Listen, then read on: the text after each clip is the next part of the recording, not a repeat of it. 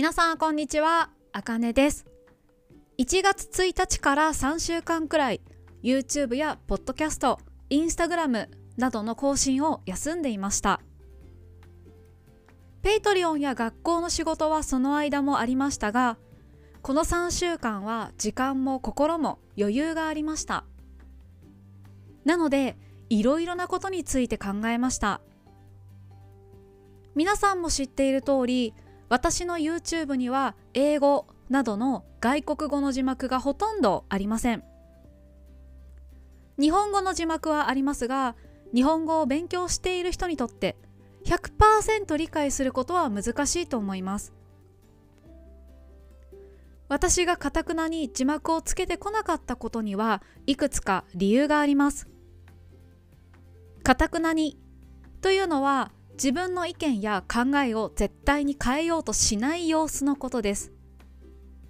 頑固な感じです。一番大きな理由は日本語で日本語を勉強したいと思っている人が必ずいると知っていたからです。私もそうでした。中国語や英語の動画を見るとき日本語の字幕があると日本語の字幕を見て内容を理解することだけに集中してしまいます。せっかく中国語や英語の単語の発音に注意して聞きたいのに日本語を見るとあまり注意深く聞くことができません。あと他の理由は時間とお金がかかるからです。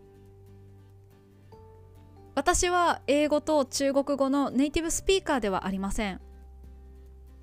翻訳の専門でもありません。だから翻訳するためには他の人にお願いする必要があります。もちろんお金を払ったりお礼をする必要があります。そして翻訳してもらったら1文ずつコピーして自分の動画に貼り付けていきます。日本語の文章とタイミングが合うように調節するのはとても時間がかかります。私にはそれをする時間とお金がありませんでした。でもこの3週間いろいろ考えました。最近日本語を勉強しているわけじゃないけど日本の景色や文化が好きで私の動画を見ているというコメントがとても増えました。私の動画を見るのは日本語を勉強している人がほとんどだったのでそのような理由で見てくれる人がいることを知ってとても嬉しかったんです。日本語を勉強していない人も動画を見て楽しい気持ちになってくれるなら私はその人たちのためにも英語をつけるべきではないかと感じました。そしてそれは日本語を勉強し始めたばかりの人にも役に立つと思います。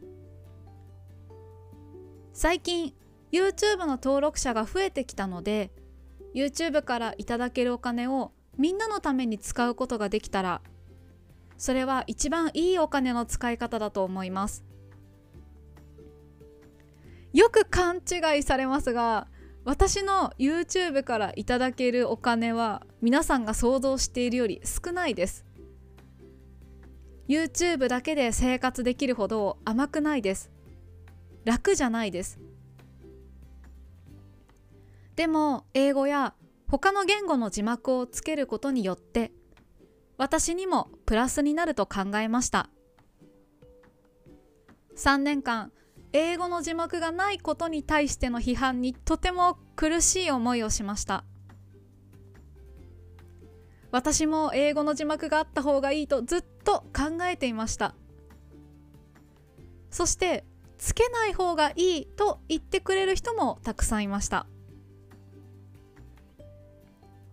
本当に感謝しています。変化というのはとても大変なことです。でも成長するためには変化が必要です。1年後もっと成長できるように一緒に頑張りましょう。ここからは漢字の読み方です。頑固。頑固。翻訳。翻訳。調節。調節。想像。想像。批判。批判。いつもポッドキャストを聞いてくださってありがとうございます。今日はここまでです。バイバイ。